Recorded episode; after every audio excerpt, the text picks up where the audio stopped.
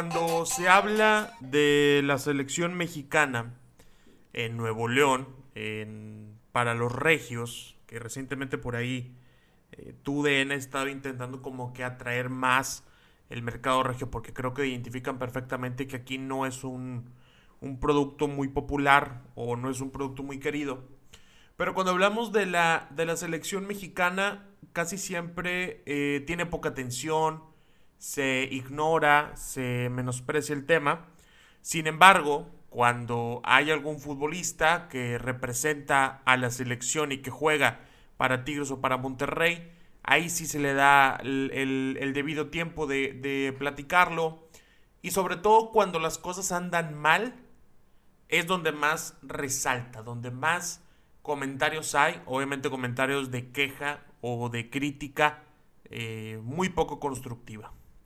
El día de hoy en el episodio del podcast 693, que ya tenemos un poquito sin, sin estar sacando episodios, pero ya vamos a volver a, a esa regularidad, sobre todo ahora que llega el repechaje, que llega la liguilla del fútbol mexicano también, pero ahora con, con fecha FIFA, el tema selección, que termina siendo la historia de casi siempre.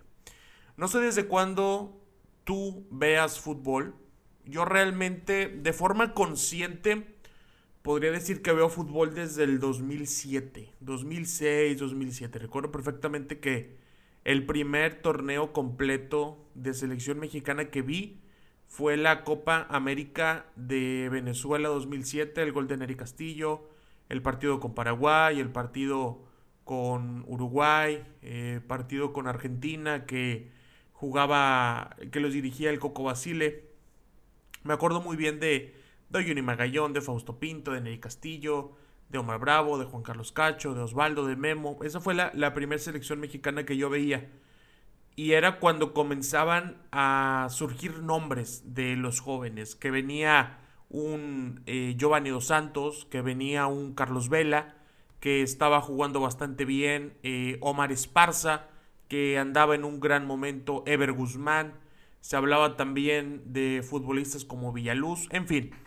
Eh, y aparte también jugadores que, comenzaban a tener cierta trascendencia, como Andrés Guardado y, no mucho tiempo después también se iba Omar Bravo al Deportivo La Coruña y además por supuesto de, de lo que estaban haciendo para el Pardo, Ricardo Osorio, eh, Rafa Márquez en el Barcelona, todas esas situaciones, Guille Franco también poco después en Europa, eh, Aldo de Nigris, perdón, Antonio de Nigris, que también estaba en Europa, no recuerdo si en aquel tiempo en Turquía, en Grecia, pero ese era el nivel de la selección mexicana, que creo que lo veíamos como una gran promesa para el Mundial de Sudáfrica y a final de cuentas a ese Mundial se batalló mucho para llegar.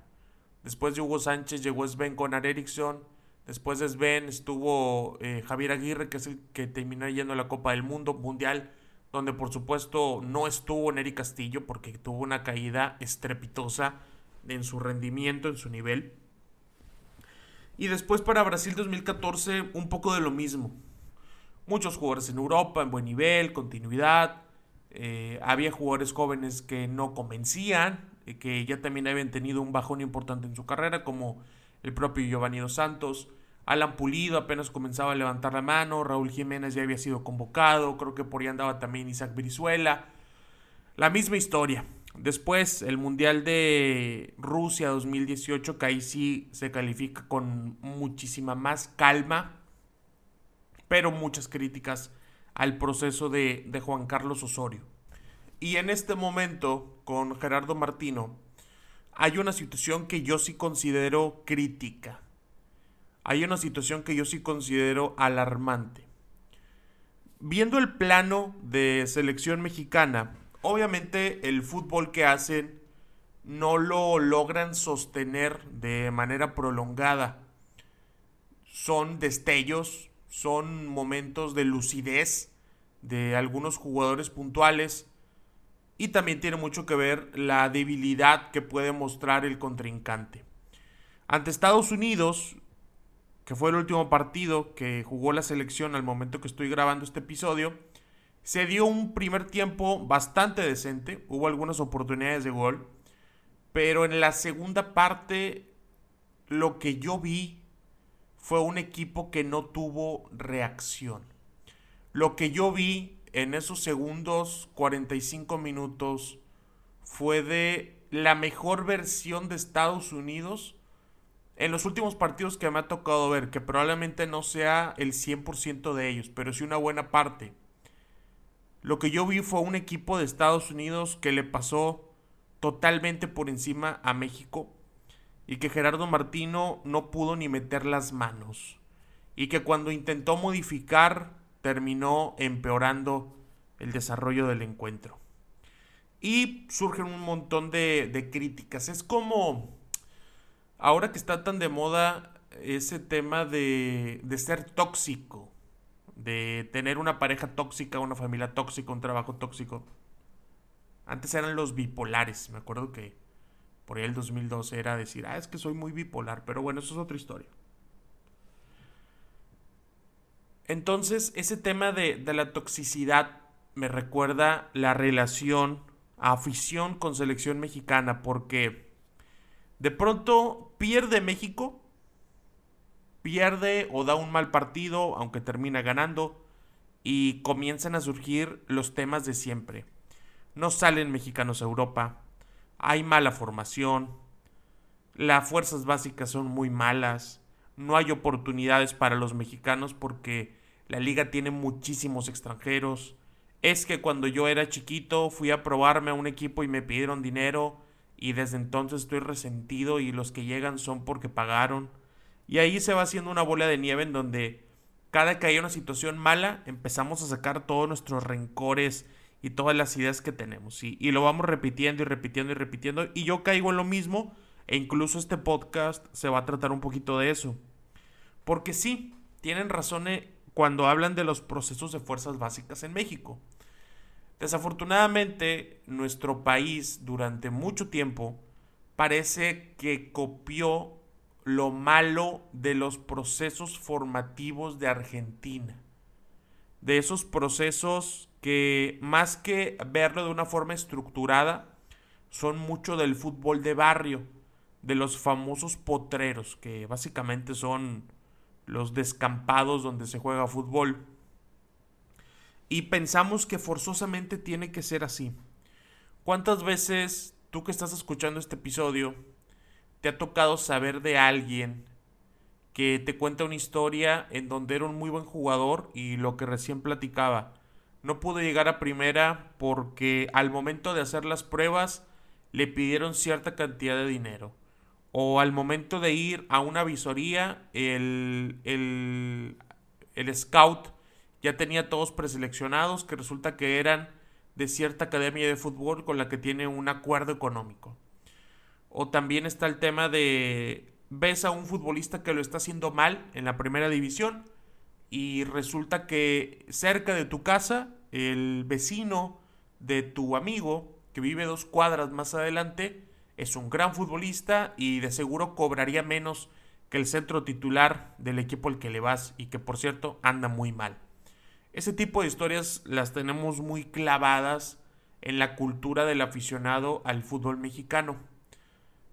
Y le terminan haciendo daño también al, al, al pensamiento colectivo, porque de pronto pensamos que los procesos de fuerzas básicas tienen que ser así, tienen que ser todo muy, eh, todo muy de barrio o tienen que ser todo demasiado eh, visto desde el lado pasional, tienen que ser todo visto desde el lado, eh, ¿cómo se podría decir? De conspiración, de que solamente llega a cierto grupo, etcétera cuando realmente un proceso de fuerzas básicas en México, al menos hasta hace unos años, porque recientemente cambió, pero el ENDIT, que es el organismo encargado de capacitar entrenadores, preparadores físicos, árbitros, hasta hace no mucho tiempo tenía eh, que para trabajar en una sub 13, en una sub 15, con los primeros módulos bastaba. Es decir,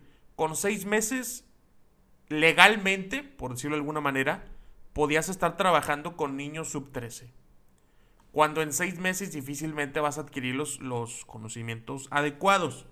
Y eso lo pongo como ejemplo porque Aquí parece que la gente menos preparada son los que deben trabajar con los niños. Y es totalmente al revés.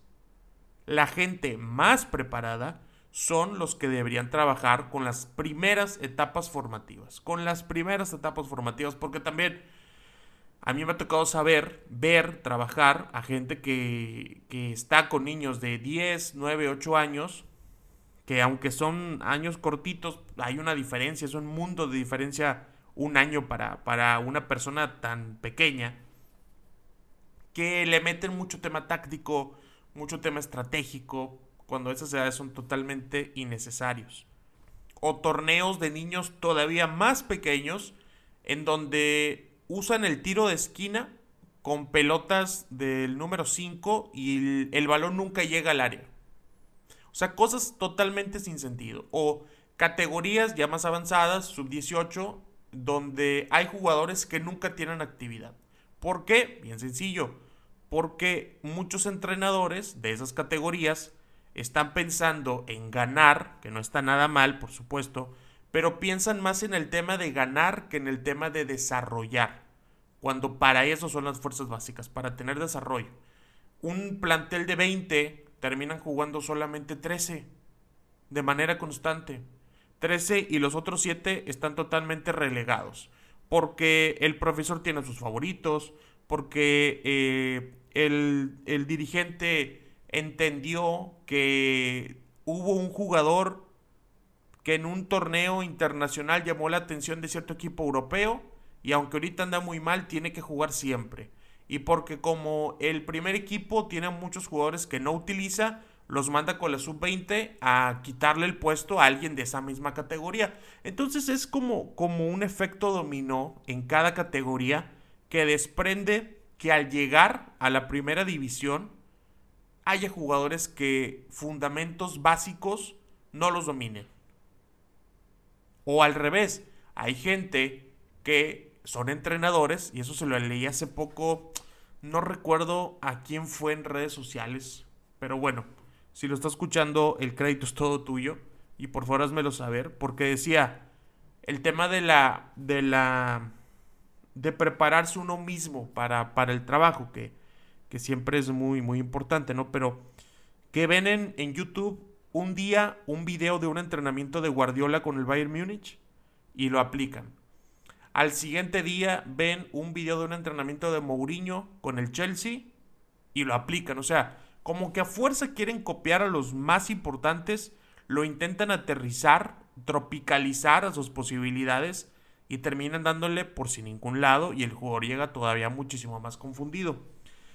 Ese es un tema. Pero se fijan cómo hablando de un México contra Estados Unidos que pierden 2 a 0 en las eliminatorias mundialistas, siempre queremos llevar el tema hasta las fuerzas básicas como yo lo acabo de hacer. Ahora, también hay que mencionar una cosa muchísimo más actual, que no hay que irnos hasta, hasta los procesos de fuerzas básicas. El tema de la convocatoria, el tema de los jugadores que son elegibles para, para los partidos, sobre todo de ahora hablando de este tema de, de las fechas FIFA, porque uno se pone a ver la alineación de México, concretamente la, la que pusieron contra Estados Unidos, Memo Ochoa, Chaca Rodríguez, El Cata Domínguez, Johan Vázquez y Gallardo. Edson Álvarez de 5, Luis Romo y Héctor Herrera como interiores, Lozano por izquierda, Tecate Corona por derecha, Raúl Jiménez centro delantero. Después uno se va a ver la banca. Alfredo Talavera, Rodolfo Cota, Héctor Moreno, Osvaldo Rodríguez, Jorge Sánchez, Gilberto Sepúlveda, Orbelín Pineda, Roberto Alvarado, Carlos Rodríguez, Andrés Guardado, Rogelio Funes Mori y Henry Martin. Obviamente aquí hacen falta talentos importantes como Salcedo, hacen falta talentos importantes como Javier Hernández, hacen falta jugadores como Carlos Vela, que yo sé que puede haber personas que me digan, no hombre, Salcedo es bien malo, no, ese Chicharito Hernández, goles de pura suerte, no, ese, ese Carlos Vela es un pecho frío, porque no le gusta el fútbol. Y, y, y, y por eso no hizo una gran carrera. Yo sé que hay gente que piensa así y está perfecto. Lo que piensen me parece estupendo. Pero hay una cosa. Todas Todos tenemos el derecho a opinar y eso hay que respetarlo siempre. Hay gente que ha dado su vida por la libertad de expresión. Así de fácil. Hay gente que por su libertad de expresión ha sufrido maltratos, pero no pierden ese derecho. Lo que es diferente es que todas las opiniones sean respetables, como le dijo un día Juan Manuelillo, director técnico español, en aquel momento dirigía al, Atlético Nacional. El derecho a opinar es respetable para todos, pero no todas las opiniones son respetables. Yo no comparto con la gente que menosprecia tanto a Salcedo. Yo no comparto con la gente que menosprecia tanto la carrera de Javier Hernández. No comparto con la gente que menosprecia a Carlos Vela. No somos una potencia. No somos una gran selección. Nosotros, futbolísticamente hablando, le podemos dar un partidazo a El Salvador. De vez en cuando podemos ir a jugar un amistoso contra Bélgica y darles juego. Podemos hacer las cosas muy bien contra una selección como Chile cuando estaba en un gran nivel. Pero si nos ponen enfrente a España, si nos ponen frente a Brasil, si nos ponen frente a Francia, no tenemos oportunidad. No tenemos oportunidad. Que no se te olvide, no tenemos oportunidad. Y no es un tema de ser positivo, no es un tema de ser buena onda, no es un tema de pensar cosas chingonas, como dijo el Chicharito en su momento, es un tema de realidad. Nosotros somos, somos una selección total y completamente mediocre. Somos una selección que a nivel mundial es una animadora. Sí, ganamos la Copa Oro, por supuesto, sí, vamos a muchos mundiales también, pero somos unos animadores de lo mediocre. No aspiramos a nada, absolutamente a nada. Pero eso no evita que lo intentemos. Eso no evita que un día podamos romper la historia como en su momento lo hizo Costa Rica en una Copa del Mundo. Nadie nos puede quitar el derecho a soñar, nadie nos puede quitar el derecho a intentar. Y para eso es muchísimo más probable que lo logremos si tenemos a los mejores jugadores disponibles. Carlos Vela yo sé que tiene sus temas de no querer ir a veces y otras sí. Yo sé que Javier Hernández tiene una discusión a nivel eh, Gerardo Martino. Sé que Salcedo también tuvo una discusión a nivel cuerpo técnico. Pero la situación no está como para desperdiciarlos y tampoco está para ir a rogarles. Pero yo creo que todos necesitan de todos. Los jugadores de la selección y la selección de los jugadores. Les voy a poner un ejemplo bien fácil, pero facilísimo. En el partido contra Estados Unidos, por parte del equipo local, entró un futbolista al minuto 69 que se llama Christian Pulisic. Jugó 21 minutos. 21 minutos jugó eh, este, este futbolista. Lo hizo entrando por Brendan Aronson, un jugador de 21 años del el Red Bull Salzburgo. Pulisic, como todos lo conocemos perfectamente, jugador del el Chelsea, 23 años, campeón de la Champions. Por parte de, de México, al minuto 83 ingresó Rogelio Funes Mori campeón de la Conca Champions. Uno, campeón de la UEFA Champions League y otro campeón de la Liga de Campeones de la CONCACAF. ¿Quién creen ustedes que marcó un gol? ¿Quién creen ustedes que realmente hizo una diferencia en el partido? ¿Quién creen? Ese es el tema. Ese es un tema importante. Yo sé que Gerardo Martino, como lo decía hace rato, dio un muy mal, una muy mala puesta en escena del segundo tiempo. Se equivocó. En los pocos cambios que hizo, que se, equivocó. Durante mucho tiempo se quedó congelado. No, parecía que, que no encontraba solución a lo que estaba pasando. Yo lo sé, sé la responsabilidad de Gerardo Martino. Yo sé la responsabilidad que tienen las fuerzas básicas de nuestro país. Yo sé la responsabilidad que tienen los directivos por no por complicar la exportación de algunos jugadores a Europa, de muchos jugadores a Europa.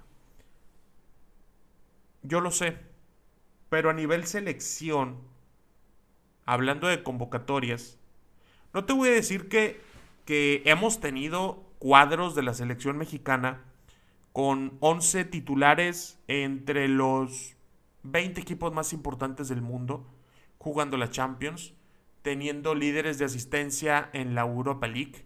No te voy a decir que hemos tenido al tercer máximo goleador de la Champions de esa temporada, no.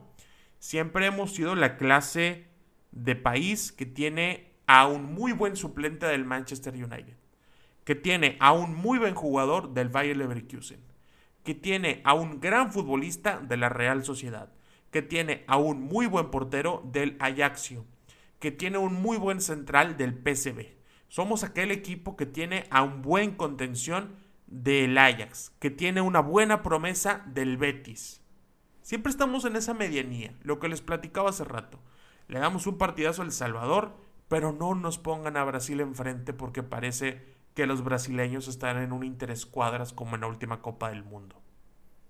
Siempre estamos en esa medianía, por un montón de situaciones, y que tal vez sí, tal vez sí tiene que ver con los procesos de fuerzas básicas, tal vez sí tiene que ver con problemas dirigenciales del fútbol mexicano, tal vez sí tiene que ver con el repechaje, a lo mejor sí tiene que ver con que aparecen y desaparecen equipos, probablemente el tema de que no haya ascenso y descenso alguna pizca eh, debe de influir en esta situación. Pero es que la verdad que tenemos una generación de futbolistas bastante mediocre. Y no le digo mediocre de forma insultando a los jugadores, no, porque obviamente no todos van a tener una super carrera, no todos van a ser superjugadores, obviamente, pero cuando uno voltea a ver a la selección de Estados Unidos y se da cuenta que el portero está en el Manchester City, se da cuenta que el jugador que estaba como lateral de la izquierda juega en el Fulham, se da cuenta que el contención es futbolista de Leipzig, te dan cuenta que se dan cuenta, perdón, que uno de los interiores juega para la Juventus. Volteas a ver al otro interior y juega para, para el equipo de, del Valencia. El centro delantero Ricardo Pepi ha llamado la atención de medio mundo en los equipos más importantes. El que ahorita les platicaba, Aronson juega en el Salzburgo. Eh, hablando también de Timo Weah, está en el Lille de Francia. Y tampoco son titulares indiscutibles y tampoco es que medio mundo se esté muriendo por ellos. Pero al menos parece que en un tema de desarrollo nos llevan varios puntos de ventaja. Al menos parece que en un tema de selección están unos pasos adelante, porque también me ha tocado leer cada estupidez y la verdad que no encuentro otra forma de, decirlo. Porque hay gente que decía, pues sí, tienen jugadores aquí y allá, pero nosotros tuvimos a un pentapichichi en el Real Madrid. Y dices, ay cabrón. O empiezan a sacar, oye, pues sí, Pulisic, y pues sí, cierto, este, eh, Tyler Adams pero nosotros tuvimos a Rafa Márquez. Es que no es esa clase de competencia. No es, un, no es una competencia de ver quién tiene mayor historia. Se trata de ver quién tiene mayor futuro. Y a mí no se me va a quitar de la cabeza que en el partido Estados Unidos contra México, el equipo gringo metió a un campeón de la UEFA Champions League y el equipo mexicano metió a un campeón de la Liga de Campeones de la CONCACAF y fue el que está en el Chelsea el que resolvió el partido. Y el que está en la CONCACAF prácticamente ni tocó la pelota. Y yo sé que fuera de eso hay muchísimos más factores tácticos, estratégicos de entrenamiento, un montón de cosas. Y lo estoy resumiendo en una frasecita, lo estoy resumiendo en algo que espero que llame la atención. Obviamente es mi intención. Si no fuera mi intención llamar la atención haciendo un podcast, pues estaría escribiendo un diario, para mí solo, y de esos que tienen llave tenemos un problema como selección. Tenemos un problema que difícilmente vamos primero a aceptar. ¿Por qué? Porque para corregirlo se necesita tiempo, porque para corregirlo se necesita dinero y porque para corregirlo también se necesita perder. Desafortunadamente. Desafortunadamente nadie tiene un proceso lineal, exitoso y perfecto. Desafortunadamente tenemos dirigentes que prefieren invertir en el torneo de pégale al travesaño siete veces tenemos dirigentes que prefieren invertir en el partido de estrellas como si esto fuera béisbol o básquetbol, en lugar de decir, oye, ¿y si traemos mejores capacitadores a que trabajen con la gente de aquí? Oye, ¿y si no nos volvemos locos? No nos volvemos, eh, eh, eh, no, no nos alteramos con el dinero queriendo vender a un futbolista en 15 millones? ¿Y, y si mejor vendemos el 60% del pase y como confiamos en nuestro jugador, cuando lo vuelvan a vender en Europa, pues le sacamos otro 40%. No, así no funciona. Así no funciona lamentablemente. Seguramente México va a estar en la Copa del Mundo, seguramente muchísima gente emocionada va a estar en Qatar tomándose fotos con camellos. No dudo que haya muchísimos mexicanos que ya estén eh, planeando el viaje, porque México ahí va a estar. Todos, a todos les conviene que México esté ahí. Y aparte el nivel deportivo en CONCACAF les da para calificar. Pero sí está para pensar la situación. Porque yo sé que se va a jugar contra Canadá, si no es que ya fue el partido. Ya todo se nos va a olvidar. Se nos va a olvidar un rato. Hasta marzo, que es la siguiente fecha FIFA. Marzo o finales de febrero. Ahí nos vamos a volver a acordar de que... Ah, caray, sí es cierto. La selección mexicana no tiene más de tres buenos centrales. Ah, caray, sí es cierto. Si no es el Chucky Lozano, nos quedamos sin un futbolista que sepa desbordar. Y mira, Raúl Alonso Jiménez es el único centro delantero capaz de crearse oportunidades por sí solo, el único capaz de contragolpear, que por cierto, juega en el Wolverhampton. Que igual es muy competitivo, que igual tiene mucho nivel, pero que le llegó demasiado tarde esa oportunidad. Muy tarde. A mí el tema de la selección mexicana me apasiona. Me apasiona el entorno, me apasiona eh, el proyecto, me apasiona platicar con gente que está ahí, me apasiona platicar con personas que están trabajando en la selección, todo en la parte deportiva. Y estoy seguro que podríamos hacer un episodio muchísimo más profundo con un invitado que haya estado en, en selección, porque realmente alguien que está ahí ahorita dudo que quieran hablar. Y y creo que, que la selección no tiene un techo demasiado alto que tocar. También hay que aceptar cuál es nuestra realidad. También hay que aceptar en dónde estamos parados ante el mundo. Somos animadores. Pero nadie nos puede quitar el derecho a soñar. Y tenemos la responsabilidad de intentar con todas nuestras armas llegar al lugar más alto al que podamos aspirar. Solo que hay decisiones, hay situaciones que parece que nosotros solos, nosotros solitos, nos metemos el pie. Gracias por haber escuchado este popurrí de temas. tenía ganas de platicar, tenía ganas de, de, sacar temas, tenía ganas de desahogarme en algunas situaciones que, que no tocamos en radio o que no caben en un tweet. Y bueno, ojalá que te haya gustado este episodio. Mi nombre es Edu Torres. Si lo puedes compartir en Facebook, en Spotify, en YouTube, te lo agradecería muchísimo. En Instagram, también que lo etiquetes por ahí en historia, que me etiquetes, estoy como arroba y también los podcasts que tenemos en YouTube, ojalá que puedas ir a darles un vistazo, que les des play, que les des click, porque también eso nos ayuda a mantener este, este proyecto por mucho tiempo más. Muchas gracias a todos y hasta la próxima.